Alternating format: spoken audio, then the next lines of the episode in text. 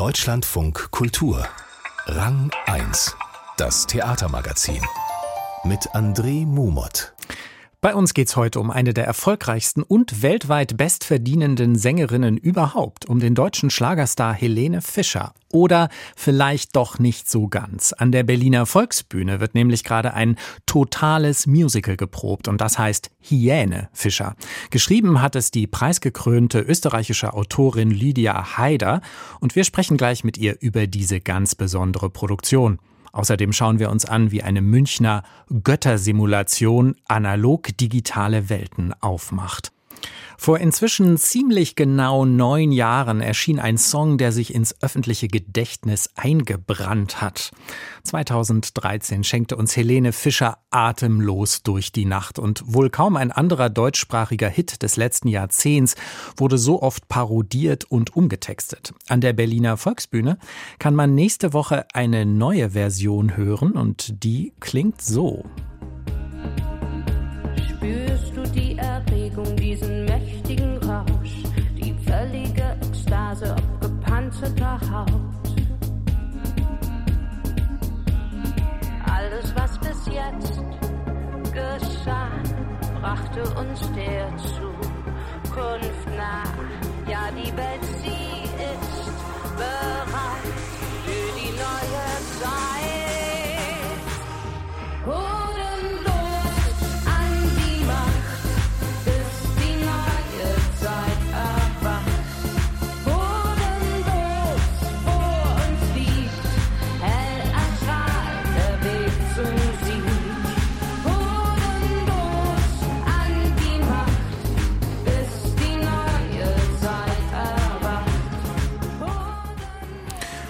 Hodenlos an die Macht, so heißt es hier. Ein kleiner Vorgeschmack auf Hyäne Fischer, das totale Musical. Eine Produktion von Komponistin Eva Jancic, Regisseurin Marlene Engel und der österreichischen Autorin Lydia Haider.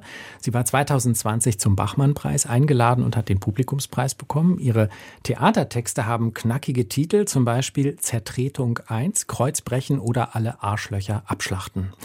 An der Berliner Volksbühne leitet sie auch den Toten Salon. Darüber sprechen wir gleich. Erst einmal freue ich mich, dass Sie hier bei Rang 1 zu Gast sind. Herzlich willkommen, Lydia Haider. Hallo, danke für die Einladung. Also Hyäne Fischer, ein Heldinnen-Epos soll dieser Abend sein. Warum ein Volksbühnenmusical über Helene bzw. Hyäne Fischer? Es ist tatsächlich über Hyäne Fischer, und hat mit Helene Fischer gar nichts zu tun. Und ja, es ist ein Musical zu Ehren des Popstars, weil wir Fans sind von den Songs von Helene Fischer. Und die Figur Helene Fischer als Person hat sie da erstmal gar nicht interessiert. Das heißt, sie nehmen wirklich nur diese Aura des großen, wahnsinnig erfolgreichen Popstars. Genau, darum geht's auch. Und um diesen Kult, dass dahinter ja meistens eine Maschinerie steht an Menschen, die die Songs schreiben, die die Videos machen. Und in, im Fall von Hirne Fischer ist es auch so, würde ich mal sagen. Aber vielleicht verraten Sie noch ein bisschen was darüber, wer denn jetzt diese Figur Hyäne Fischer dann tatsächlich ist. Was zeichnet diese Person, diese Figur aus? Ja, das ist eine gute Frage. Es zeichnet sie aus, dass sie die, die Gegenwart versteht und wahrnimmt, würde ich mal sagen. Und aber auch auf andere Art und Weise, nicht auf das Trennende zu suchen, sondern das Verbindende. Und außerdem, ja, wer der einfach musikalisch top ist. Wir haben es gehört in dem kleinen Ausschnitt Hodenlos an die Macht. Das ist ja erstmal eine Kampfansage, auch nicht subtil, aber sehr verständlich.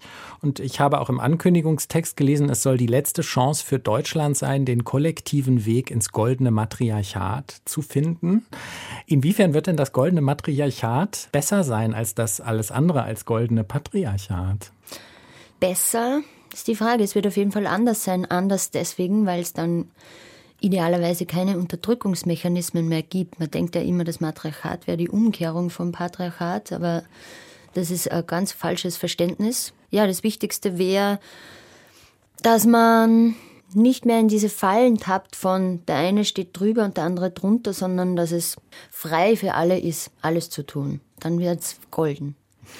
Okay, das heißt, diejenigen, die dann doch noch Hoden haben, kommen nicht an die Macht, aber sind irgendwie trotzdem weiter im Spiel. Das Hodenlos, das ist, ist ja nur eine Metapher für, ja.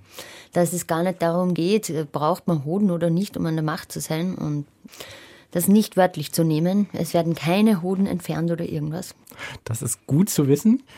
Das Ganze klingt nach einer sehr üppigen Produktion. Kathi Angerer ist dabei, viele andere Darstellerinnen, Orchester, Chor.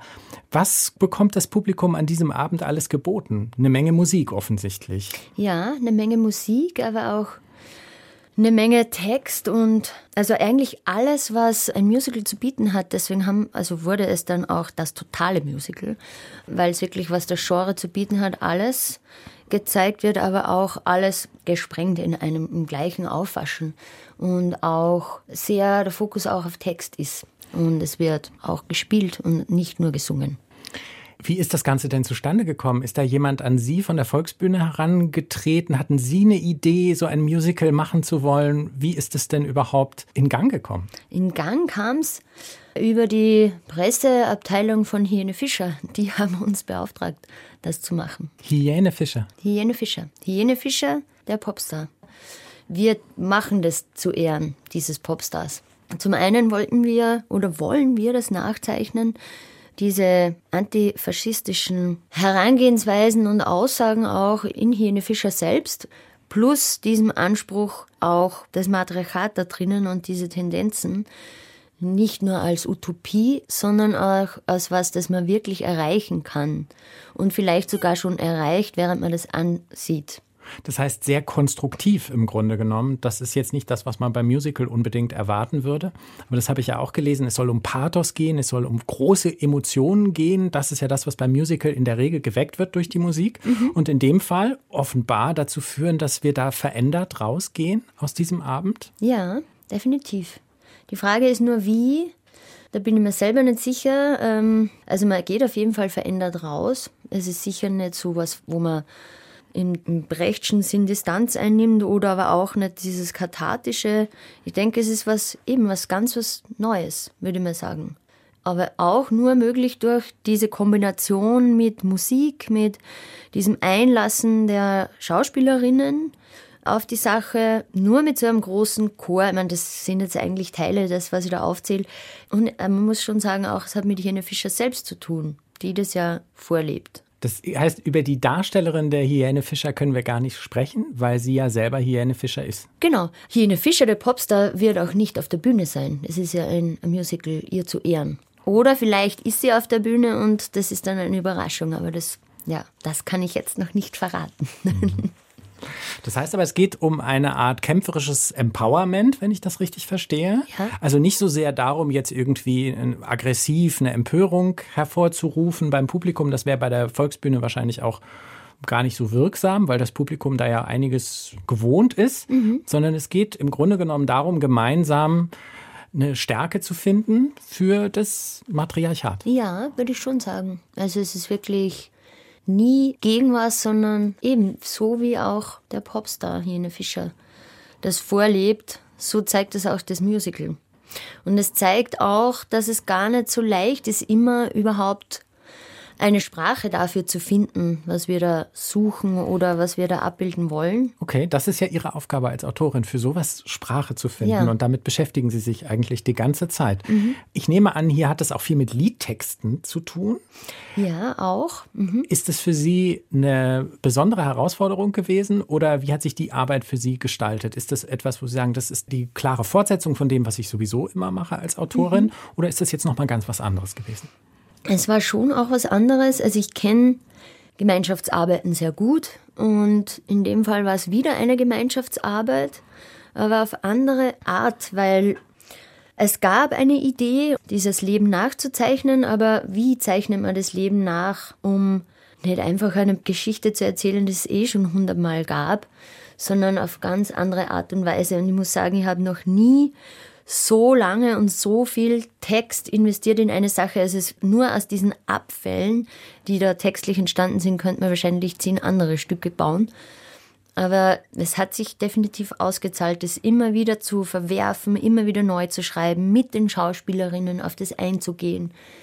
Und auch wenn das oft dann hart war oder man schon überzeugt war, das ist es aber schon, kam dann noch einmal eine bessere Version. Also ich kann nur wieder betonen, dass Gemeinschaftsarbeiten einfach das Beste sind, das es gibt, weil wo 50 Köpfe denken, ist es immer besser als einer oder eine. Ja. Ich habe es schon erwähnt, an der Volksbühne betreuen Sie auch den sogenannten Totensalon. Ein sogenannter Saufsalon soll das mhm. sein und eine Totenmesse. Ja. Was verbirgt sich dahinter? Das klingt auch sehr verrückt. Ja, es ist verrückt, aber es ist eigentlich ganz was, ja, wie soll man sagen, was Strenges, also rein von der Form her.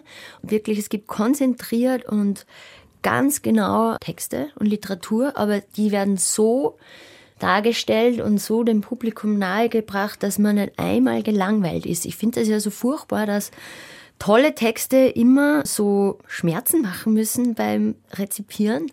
Warum ist das so? Und ich verwehre mich dagegen und deswegen kann man das eben, man kann das verbinden mit Clubmusik, so wie es da eben ist, und mit einem wahnsinnigen Besäufnis. Und das Publikum ist dann aber auch immer so hochkonzentriert und brav und die hören dann so genau zu, was ich schön finde. Also eben ist es kein Widerspruch. Man kann tanzen und Literatur gleichzeitig sich reinziehen. Sie sind, glaube ich, immer noch Hausautorin am Volkstheater Wien. Ja. Wie nehmen Sie denn die Atmosphäre an der Volksbühne insgesamt wahr? Wie ist es, an diesem Ort zu arbeiten? Vielleicht auch im Vergleich zu Wien? Es ist an jedem Haus anders. Es haben alle Häuser Vor- und Nachteile. Das, was in Wien mein Vorteil ist, ist, dass ich Wien einfach so gut kenne und dass es so leicht ist auch äh, genau zu wissen, wo man reinstechen muss, damit es besonders weh tut. Das Problem an Wien ist aber, dass Wien mich das oft einfach nicht machen lässt. Und dass da ist der Vorteil wieder in Berlin, die viel offener sind und sie mehr trauen, würde ich einfach sagen. Jetzt bräuchte man das Beste aus beiden Welten einfach. Aber Sie haben immerhin beide Welten und so ein ja. Saufsalon ist ja auch äh, etwas, was man im Theater erstmal durchsetzen muss. Ja, also eine herzliche Einladung, dahin zu kommen. Es wird wirklich gesoffen sagt Lydia Haider. Hyäne Fischer, das totale Musical, hat Premiere nächste Woche Donnerstag an der Berliner Volksbühne. Wie es war und was sich tatsächlich dahinter verbirgt, hören Sie dann als erstes bei uns in unserem Kulturmagazin Fazit ab 23.05 Uhr. Der nächste Tote Salon findet am 25. November statt. 2019 hat Regisseur Emre Akal mit 86 weiteren Künstlerinnen und Künstlern das Aische X Staatstheater gegründet, als mögliches Bühnenmodell der Zukunft. Er arbeitet an der Schnittstelle von Choreografie, Installation und Bildkomposition. Inzwischen ist er Artist in Residence bei den Münchner Kammerspielen und bringt dort das dritte Stück seiner Reihe über Zukunftsperspektiven und digitale Welten auf die Bühne. Göttersimulation heißt es und hat heute Abend Premiere. Sven Ricklefs hat für uns die Proben besucht. Wir sind im digitalen Zeitalter angekommen. Oh nein, das digitale Zeitalter ist bei uns angekommen. Oder nein, nein, das digitale Zeitalter hat begonnen und wir haben es nicht gemerkt. Da stehen sie also, diese beiden alten Männer, vor dem eisernen Vorhang der Münchner Kammerspiele, der sich heben wird, um sie einzulassen in eine Digitalität, die ihnen so fremd ist. Sie sind auf ihrer letzten Reise. Sie sind auf der Suche, wie Beckets, Wladimir und Estragon vielleicht, auf der Suche nach Gott, wie sie sagen, und finden sich plötzlich wieder in einer virtuellen Welt, die sich Jugendliche erschaffen haben, um sich darin als ihre Avatare zu bewegen, als simulierte Götter in einer Virtual Reality. Wir stehen hier gemeinsam, eine Liebesgöttin eine Kriegsgöttin, eine Göttin der Weisheit, umhüllt mit neun göttlichen Körpern. So also prallen sie aufeinander, die verschiedenen Generationen. Während die einen noch fest in der Haptik des Analogen verankert sind, sind die anderen längst in die unbegrenzten Möglichkeiten des Digitalen aufgebrochen. Acht Jugendliche zwischen elf und 18 Jahren hat Emre Akal für seine erste Produktion an den Münchner Kammerspielen in Workshops gecastet und daneben steht etwa der inzwischen 83-jährige Schauspieler Walter Hess, die Seniorlegende des Hauses. Als Autor, sagt Emre Akal, schreibe er aus allen Perspektiven und sei dabei zugleich auch auf der Suche nach der ganz persönlichen Haltung. Es war ein Gespräch mit einem Professor der New York University, der mir in einem Interview gesagt hat, dass es in 50 Jahren spätestens soweit möglich sein wird, eine wahre Anwesenheit zu schaffen in Virtual Reality oder Parallelrealitäten, was heute noch nicht der Fall ist. Und er hat darauf hingesagt, deswegen kann man heute in der Philosophie nicht mehr sagen, dass diese Realität, in der wir sind, die einzige sein kann wovon wir ja ausgehen. Und das war bei mir der Startschuss im Grunde zu überlegen, wie gehe ich damit um und wie kann ich das mit dieser Gegenwart, in der wir sind, verbinden, in der wir ja sozusagen nicht nur von der Digitalität, sondern auch von ganz, ganz vielen Umbrüchen überschwemmt werden, tagtäglich. Und wie sehe diese mögliche Welt aus? In welche Welten würde man sich kreieren? Welche Begebenheiten gäbe es und welche Formen von Gesellschaft gäbe es? Das waren so meine Grundfragen dann. Diesen Fragen versucht Emre Akals Göttersimulation in einem quietschfantastischen Environment nachzugehen, das die Ästhetik von Gaming auf die Bühne der Münchner Kammerspiele holt. Dafür hat das Künstlerduo Mehmet und Kasim zusammen mit der Bühnenbildnerin Paula Wellmann eine Welt geschaffen, in der sich, teilweise analog real, teilweise digital animiert, Höllenschlunde öffnen, Fliegenpilze aufragen oder Schäfchenwolken am Himmel vorüberziehen und Augäpfel dreidimensional durch den Raum schweben. Mit seiner Art, Szenen im ebenso kurzen wie fliegenden Wechsel an seinem Publikum vorbeiwischen zu lassen, bewegt sich Emre Akal dabei bewusst im ästhetischen Kontext sozialer Medien weil ich versuche, sehr viele Perspektiven hineinzubringen, weil ich nicht anders funktioniere. Mein Hirn ist voller Tabulatoren oder TikTok-Videos, die ständig parallel ablaufen und das muss ich alles unterbringen in meinen Stoffen. Weil so erlebe ich die Wirklichkeit. Und deswegen interessieren mich Bühnenbilder, die sich verändern können. Und zwar im besten Falle so schnell wie TikTok-Videos. Wir sind heute noch nicht so weit, aber ich versuche es jedes Mal, wie ich diese Schnelligkeit bekommen kann. Und ich glaube, dass es sehr viele Menschen gibt, die mit dieser Schnelligkeit der Informationen sehr gut umgehen können, wenn sie sozialisiert sind in dieser digitalen Welt. Dass er selbst zumindest mit einem Bein fest in dieser digitalen Welt verankert ist, daraus macht Emre Akal keinen Hehl, auch wenn er bei aller Jugend aus seinem eigenen Alter ein Geheimnis macht, weil, wie er sagt, für ihn Alter keine Kategorie sei und auch wenn ihn zugleich eine Art analoge Sehnsucht umtreibt. Aus diesem Zwiespalt heraus ist nun die Qualität von Göttersimulation entstanden, mit der die Münchner Kammerspiele ins volle Risiko gehen, indem sie ihr Publikum mit virtuellen Zukunftsperspektiven konfrontieren. Und das nicht in einem Werkstattrahmen, sondern auf der großen Bühne des Schauspielhauses. Sven Ricklefs über die Göttersimulation und die hat heute Abend Premiere an den Münchner Kammerspielen. Die geniale Stelle. Wir haben heute bereits über die Berliner Volksbühne gesprochen. An sie erinnert sich auch Regisseurin Dorothea Schröder besonders gern. Sie hat dort einen magischen Moment erlebt.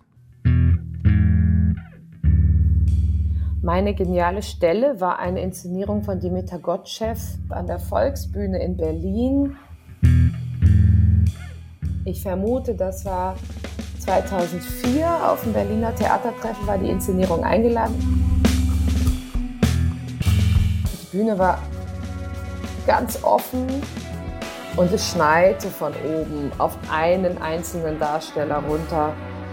Und es war so klar, das Bild, und so weich auf der anderen Seite auch. Und da war so viel Poesie drin. Und es hat mich so berührt, weil der Raum so groß war. Und das Bild war so naiv und dadurch so klar und nicht verschroben und nicht mit drei Dimensionen und Untertext und Übertext, sondern es war einfach da.